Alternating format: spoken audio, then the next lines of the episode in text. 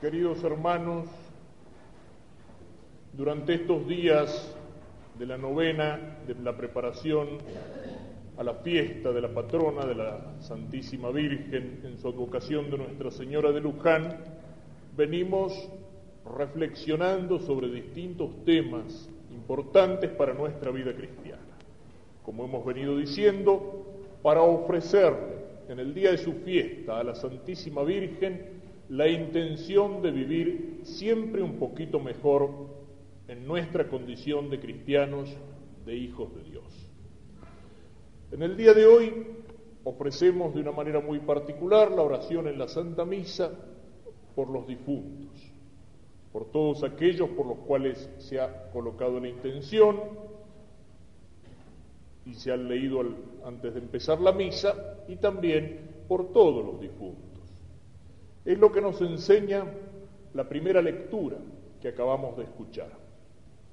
Judas Macabeo, después de una batalla, hace una colecta y envía el dinero a Jerusalén para pedir que se rece por los difuntos. Y la Biblia, que es la palabra del Señor, aprueba esta conducta, diciendo que habló piadosamente, pensando en la resurrección. Rezar por los difuntos. Cuando nosotros rezamos el credo, decimos, creo en la comunión de los santos. ¿Qué significa eso? No es un montón de santos que se acercan en fila para comulgar. La comunión de los santos es la comunicación de los santos. ¿Y quiénes son los santos? ¿Los santos canonizados? ¿Los santos de altar? No. Los santos son todos los cristianos que están en gracia de Dios. San Pablo cuando escribía sus cartas a las iglesias decía a los santos que están en la iglesia de Roma. ¿Y la comunión de los santos qué es? Es una comunicación de aquellos que viven en gracia y en caridad en los tres niveles de la iglesia. Porque la iglesia no somos solamente los cristianos que vivimos aquí en la tierra, sino que la iglesia tiene como tres niveles. Una es la iglesia triunfante, es decir, la de todos aquellos que ya han llegado, los que están en el cielo, los que ya están junto a Dios, junto a Cristo, junto a la Virgen en el cielo. Ellos ya han llegado, ya han llegado a aquel lugar para el cual Dios los había creado, Dios los había destinado. Han vivido como hijos de Dios aquí en la tierra y ahora están en el cielo, han triunfado, por eso decimos iglesia triunfante. Y después nosotros, aquí en la tierra, nosotros todavía estamos en camino. Todavía Dios nos llama y nos espera en el cielo. Y nosotros podemos ganarnos el cielo, pero también podemos fallarle a Dios con el pecado y apartarnos del camino. Tenemos que pelear todavía aquí en la tierra. Y por eso, porque tenemos que pelear, se llama iglesia militante, que milita, que lucha en la tierra. Y luego el otro nivel de la iglesia es el de aquellos que ya han llegado, han llegado al momento de la muerte, pero que si bien estaban en gracia de Dios, es decir, no tenían su alma manchada por el pecado mortal, tienen todavía alguna cosita que purificar para poder presentarse en presencia de Dios limpios e inmaculados. Esa es la iglesia que llamamos purgante. ¿Por qué? Porque se purifica porque purga sus pecados y purga la pena de vida por los pecados. Se purifica en el purgatorio. Y entre esas tres iglesias hay comunión, es decir, comunicación.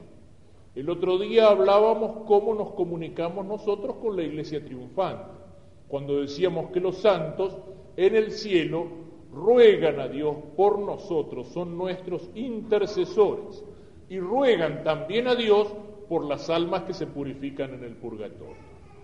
Y la iglesia aquí en la tierra, ¿qué hace? Al mismo tiempo que da gloria a Dios en sus santos y les pide, también ruega con la iglesia del cielo por las almas del purgatorio. Eso es lo que significa la oración por los difuntos. Es pedir por aquellas almas de los que ya han muerto pero que tienen todavía algo que purificar para alcanzar el cielo. Y cuando la Iglesia pide, sobre todo en la Santa Misa, por los méritos de Cristo, de la Virgen y de los santos, por la oración de la Iglesia, acelera o abrevia la purificación. Es decir, contribuye para abrirles cuanto antes las puertas del cielo, la gloria de Dios. Eso es lo que decimos cuando en el credo rezamos, creo en la comunión de los santos, la comunicación de los cristianos en la tierra, en el cielo y en el purgatorio.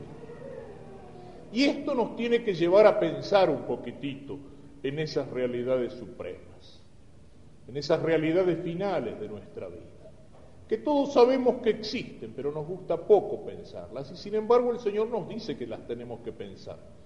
Lo dice en muchas ocasiones en el Evangelio. Una de esas ocasiones es la parábola del rico soñador, un hombre que le había ido muy bien en los negocios. Dice que había tenido una muy buena cosecha y que tenía los graneros llenos y el bolsillo lleno. Eso, decía uno, era antes, cuando uno podía hacerse rico trabajando en el campo. Ahora para hacerse rico hay que ser usurero, especulador y un montón de cosas y el que trabaja en el campo se revienta trabajando y después, gracias a Dios, si paga la, el si paga la cosecha, ¿no es cierto? Bueno, pero en aquel tiempo parece que uno se hacía rico trabajando en el campo y al rico este le había ido muy bien. Y entonces estaba soñando despierto y decía, voy a hacer unos graneros más grandes y después voy a hacer esto y lo otro, lleno de proyectos. No dice Jesús cambiar el auto porque en aquella época no había, pero de pronto siente una voz que le dice, ¿qué estás pensando, tonto, necio? Dice, esta noche te van a pedir el alma. Y entonces dice el Señor, ¿de qué le servía toda esa riqueza? Eso es lo que muchas veces pasa. Tenemos largos proyectos para la vida y no pensamos a veces en las cosas más importantes, en las cosas más fundamentales. Y cuando alguien nos hace acordar de esas cosas, no nos gusta, no nos gusta. No pensamos, todos sabemos que un día nos tenemos que morir, pero no lo pensamos. Y si lo pensamos, lo pensamos como un día estaban hablando tres amigos y uno dice, no somos nada, ¿viste? Mañana te morís vos, pasado se muere él, dentro de 100 años me muero yo. ¿eh? Lo, pensamos así, ¿no es cierto? Eh, y sin embargo Jesús nos dice, no, hay que pensarlo. ¿Y para qué hay que pensarlo? Esa es otra cosa.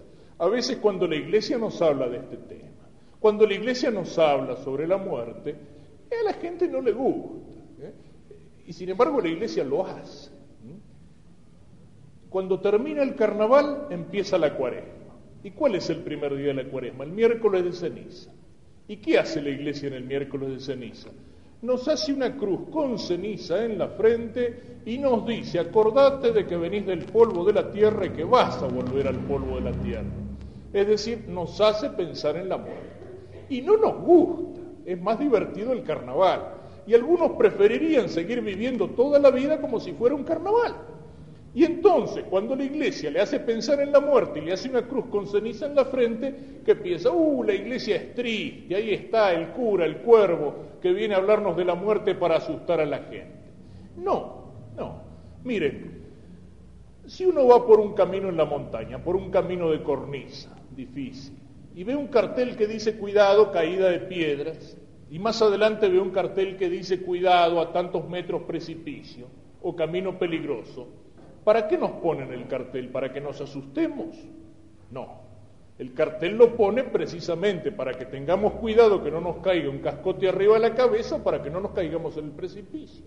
Y bueno, eso es lo que hace la iglesia cuando nos recuerda la realidad de la muerte. Eso es lo que hace. Hacernos acordar que la vida un día se termina. Y que al final de la vida Dios nos va a pedir cuenta de cómo hemos vivido la vida aquí en la tierra. Es decir, que al final de la vida hay un juicio. Al final de la vida aquí en la tierra hay un encuentro con Dios. Y Dios nos va a preguntar cómo hemos vivido. Eso es lo que nos recuerda la iglesia y el Evangelio y Cristo. Y Cristo nos dice que tenemos que pensar en eso. ¿Para qué? Para vivir bien. Y Cristo nos dice que tenemos que pensar en eso siempre. ¿Por qué? porque no sabemos cuándo nos vamos a morir. Y lo dice el Evangelio, vengo como un ladrón. Y el ladrón en general no suele llamar por teléfono para decir, señora, le llamo para avisar que esta noche a las 2 de la mañana voy a pasar a robar por su casa. No, viene de sorpresa. viene cuando menos se lo espera. Y con la muerte pasa así. Dios nos puede llamar a cualquier altura de la vida. Dios puede llamarnos cuando somos niños, cuando somos grandes o cuando somos viejos. Dios puede llamarnos después de una larga enfermedad que nos dio mucho tiempo para prepararnos, o Dios nos puede llamar de improviso, un síncope cardíaco, un accidente en medio de la calle. ¿Y qué es lo que importa? Estar preparados. Porque la fe nos enseña que la vida del cristiano no termina con la muerte, que hay un alma que no muere y que al final de los tiempos hay una resurrección de los muertos.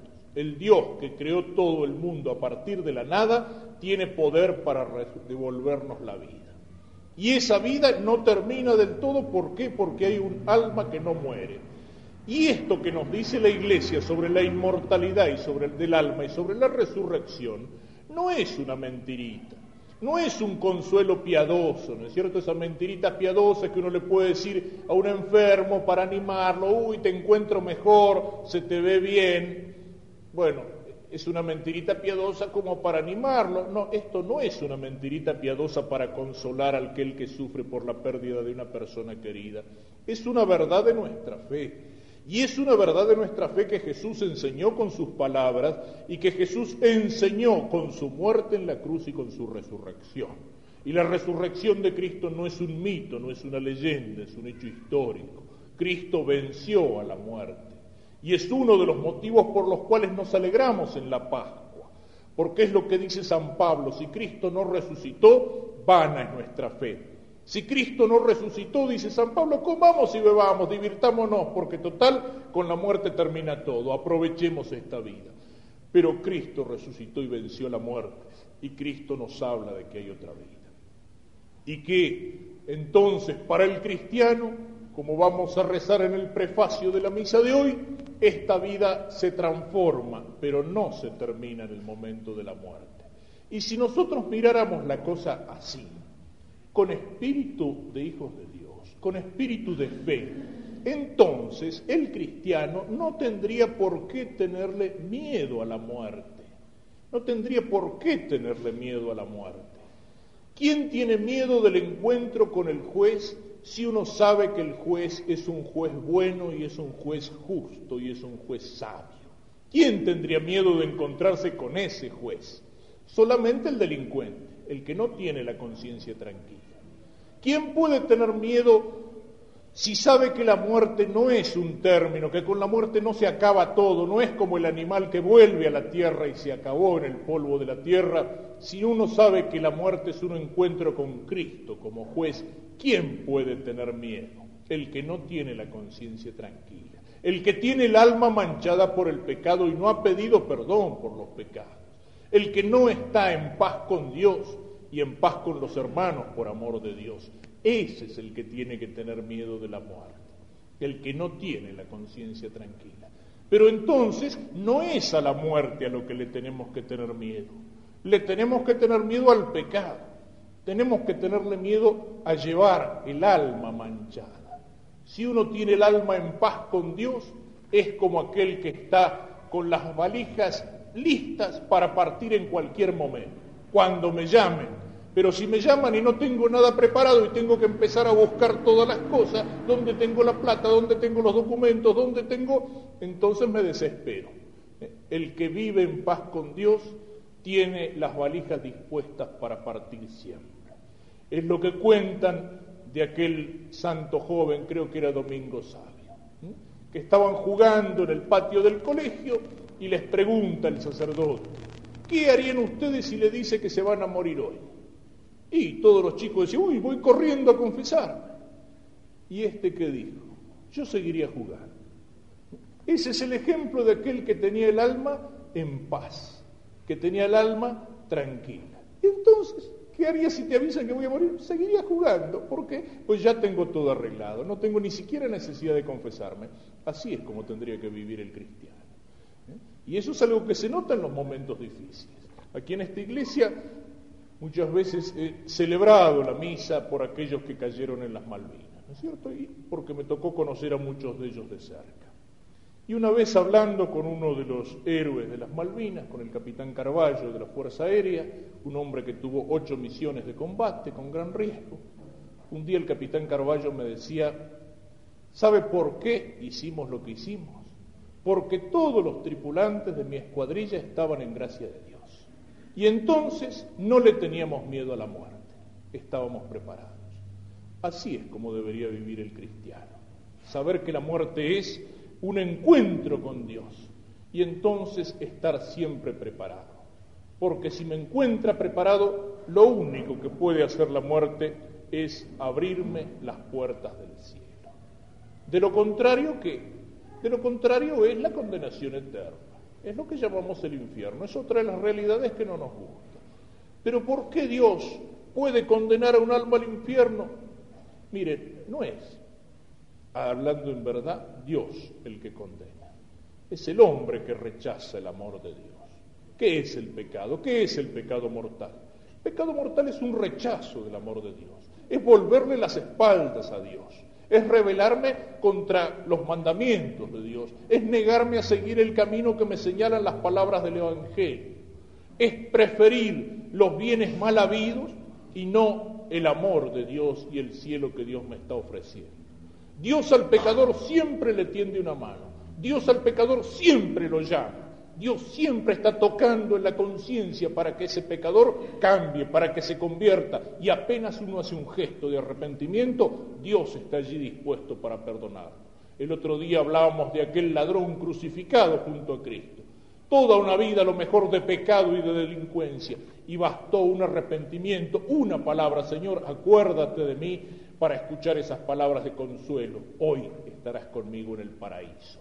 Esa es la disposición de Dios. Y Dios me tiende la mano.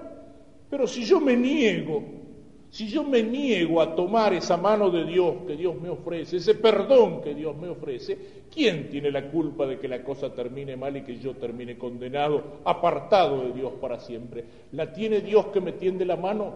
No, la tengo yo que lo rechazo al Señor.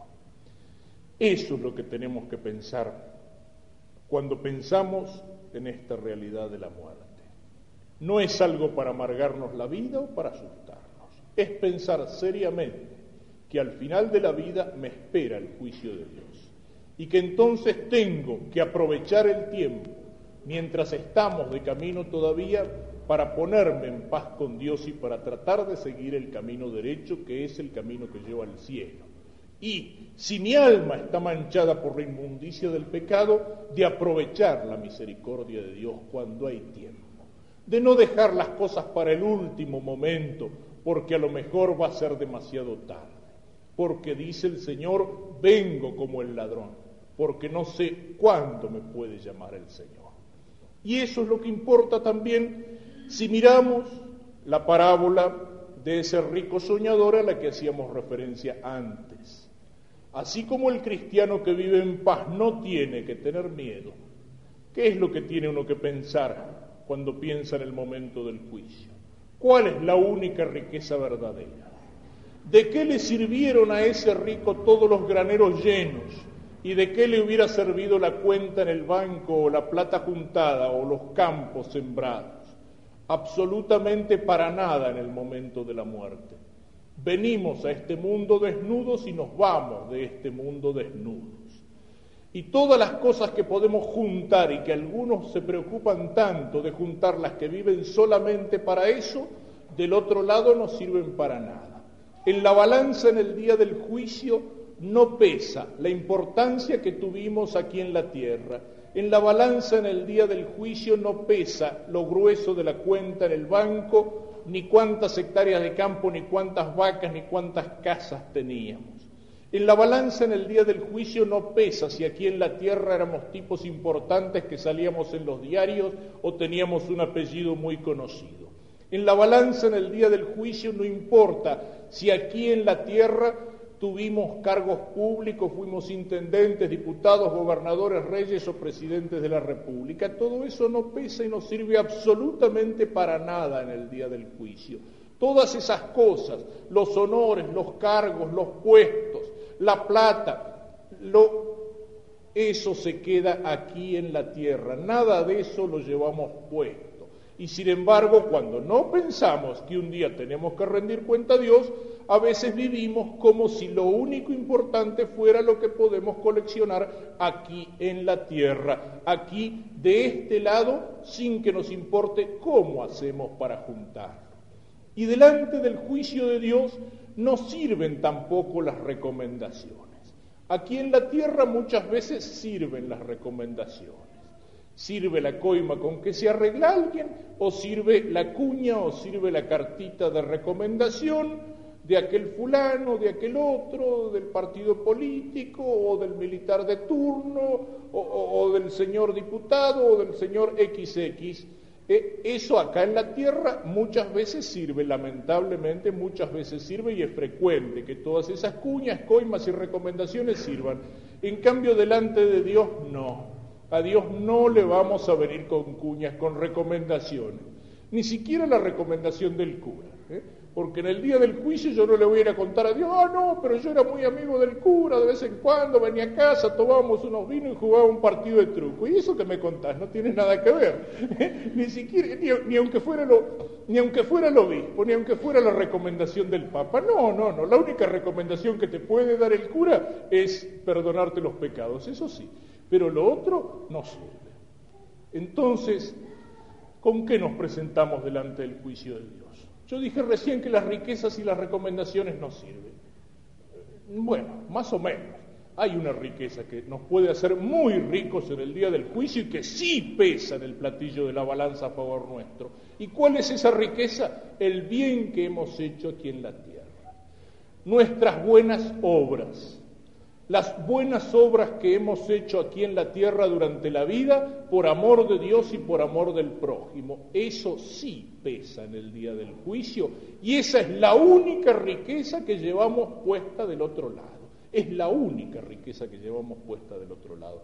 Y dije también que las recomendaciones no sirven. Bueno, hay alguna recomendación y alguna cuña que sí sirve. ¿Y cuál es la recomendación y la cuña que me sirve en el cielo delante de Dios en el día del juicio? La de aquellas personas a las cuales yo les he hecho mucho bien. A lo mejor no me puede recomendar un personaje importantísimo y sí me puede recomendar el pobre mendigo al que lo ayudé, o el enfermo del hospital, o el preso de la cárcel al que lo fui a visitar. Sí me puede recomendar aquella persona a la cual yo le dije una buena palabra de amor o de aliento, sí me puede recomendar aquel tipo que andaba por un camino torcido y que yo le mostré el camino verdadero y lo ayudé a acercarse a Cristo o a salir del pecado, todas aquellas personas a las cuales por amor de Dios yo le he hecho un bien en el cuerpo, un bien en el alma, les he tendido una mano cuando estaban necesitadas, esos son los que me van a recomendar, aunque no sean importantes ni conocidos, ni sean el obispo, el papa, el gobernador o el presidente de la República o el presidente de las Naciones Unidas, no, esa persona desconocida, ese pobre, ese miserable, ese pecador, esa es la cuña y la recomendación que delante de Dios sí vale. Y es lo que dice Jesús en el Evangelio cuando dice que nos hagamos amigos con las riquezas de la iniquidad para que un día nos recomienden en el cielo delante del Padre. Y entonces esas son las riquezas que tenemos que preocuparnos por juntar. Ser rico, pero no tanto de bienes materiales, sino de mucho amor, de mucha caridad, amor de Dios, amor del prójimo, ricos de una conciencia limpia, ricos de las buenas obras y llenos de amigos a los cuales en Cristo les hemos hecho el bien. Y entonces, para esto la Iglesia nos recuerda estas verdades que a veces resultan desagradables. Para esto la Iglesia nos ofrece, como decíamos el otro día, en el sacramento de la reconciliación, de la confesión, el perdón de Dios. Y para esto, por último, la Iglesia tiene también uno de esos canales de gracia que son los sacramentos. La gracia de Dios viene a regar las almas como por canales y por hijuelas, que van distribuyendo el agua para que en esas almas exista la vida de hijos de Dios.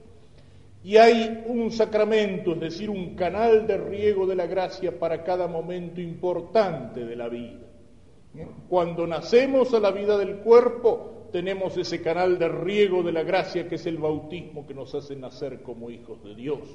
Cuando crecemos y llegamos a ser adolescentes, jóvenes, tenemos el canal de riego de la gracia de Dios que nos hace fuertes en la fe, que es la confirmación.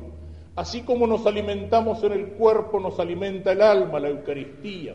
Así como cuando estamos enfermos vamos al médico, también cuando estamos enfermos en el alma por el pecado tenemos el canal de riego de la gracia del perdón de Dios, que es la confesión y ayer hablábamos del matrimonio, es un canal de riego para ese momento cuando dos cristianos se comprometen delante del altar a fundar una familia cristiana. No son dos los que se comprometen, son tres.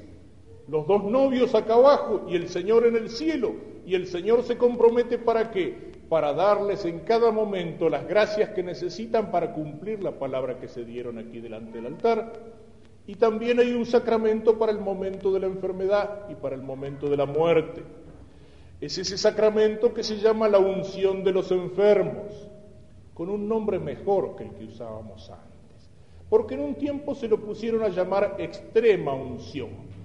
Y entonces, ¿qué pasó cuando lo llamaban extrema unción? Que muchos le agarraron un miedo bárbaro al sacramento. ¿eh? Algunos le tienen miedo al casamiento, otros le tienen miedo a la confesión pero son muchos más los que le tienen miedo a la unción de los enfermos, porque pensaban que cuando venía el cura era que detrás del cura venía el, sepulturero. Me acuerdo que una vez estaba visitando uno de esos hospitales que son un poco como un depósito de viejitos, y después que estuve conversando con los viejitos en una sala, yo salía de la sala y uno de los paisanos le dice al otro con esa discreción que tienen los viejos sordos, Dice, ajá, dice, cuando viene uno de estos quiere decir que después nos morimos uno nosotros, ¿no?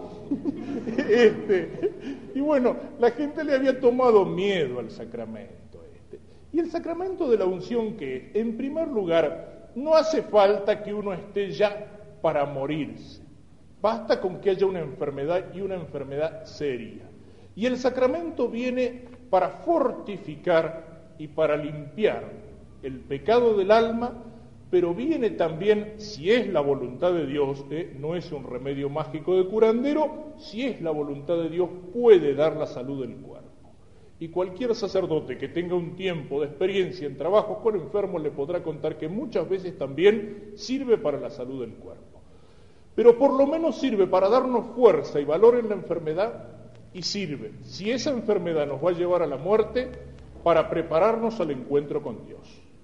Y entonces lo mismo que decíamos el otro día de la confesión, no hay que tenerle miedo a la unción de los enfermos. Qué cosa trágica que es ese temor de un sacramento que me está ofreciendo la fuerza y la gracia de Dios, y a lo mejor la salud. Y a veces qué cosa espantosa que uno lo encuentra en familias que se dicen cristianas. No, no hay que llamar al cura para que no se asuste, para que no se asuste. Y entonces esperan para llamar al cura a qué? a que el cura vaya a echarle agua bendita a un cadáver cuando ya es demasiado tarde.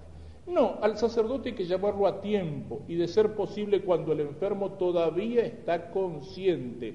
Y también con la experiencia de sacerdote se lo puedo decir, eso de que se asusta son mentiras. Al contrario, cuando un enfermo, y cuando un enfermo grave, cuando un moribundo recibe el perdón de Dios, recibe el sacramento de la unción de los enfermos, recibe si puede hacerlo el cuerpo de Cristo en la comunión, ese enfermo queda lleno de paz, queda lleno de alegría, queda con el alma dispuesta para el encuentro con Dios. Y uno de los peores daños que le puede hacer uno al enfermo es negarle esa gracia de Dios y ese sacramento. No se va a asustar, es algo que tenemos que sacarnos de la cabeza tenemos que sacarnos de la cabeza, dejar esa mentira o esa hipocresía que, quiere, que cree que porque se tapa la muerte como si no existiera, la muerte no existe. El sacramento trae la gracia y trae la paz de Dios y es lo mejor que se le puede dar a un enfermo. Yo conocí el caso de una señora ya anciana, una larga agonía y los sentidos perdidos y la cuidaban dos hijas y las hijas habían rechazado el sacerdote. No, no, porque se va a asustar y las dos decían que eran muy católicas. Y esta mujer muchas veces intentaba comunicarse, decir algo y no podía. Y éstas se daban cuenta del esfuerzo y trataban de ayudarla con una cosa o con otra. Y un día venció en el esfuerzo y le dice a las hijas, ¿y me van a dejar morir sin sacramentos? Eso era lo que estaba esperando. Y en última instancia, si alguno se asusta, disculpen que lo diga así, pero más vale que el susto se lo lleve de este lado y no que se lleve el susto del otro lado. ¿eh? Más vale que parta para el otro lado en paz con Dios. Eso es lo que tenemos que pensar, ¿no es cierto? Al elevar la oración al Señor por nuestros queridos difuntos, saber que estamos haciendo un acto de fe en aquello que rezamos en el credo creo en la comunicación de los santos y creo que mi oración comunica la gracia, unida a la gracia de los santos del cielo para las almas del purgatorio. Y al mismo tiempo el recuerdo de la muerte, llevarnos a pensar como cristianos, que un día tenemos que morir, pero que si vivimos como cristianos, como hijos de Dios, con el alma en paz con Dios y con el prójimo, el miedo no se lo tenemos que tener a la muerte, sino al pecado que nos puede apartar de Dios para siempre. Y pongamos nuestras intenciones por los difuntos y pongamos nuestra intención de vivir como cristianos en las manos de la Santísima Virgen, que es nuestra principal intercesora, y pongámosla en las manos de San José, al cual la Iglesia lo señala como patrono de la buena muerte porque tuvo la muerte mejor que alguien podía esperar aquí en la tierra, que es morir en los brazos de Jesús y de María.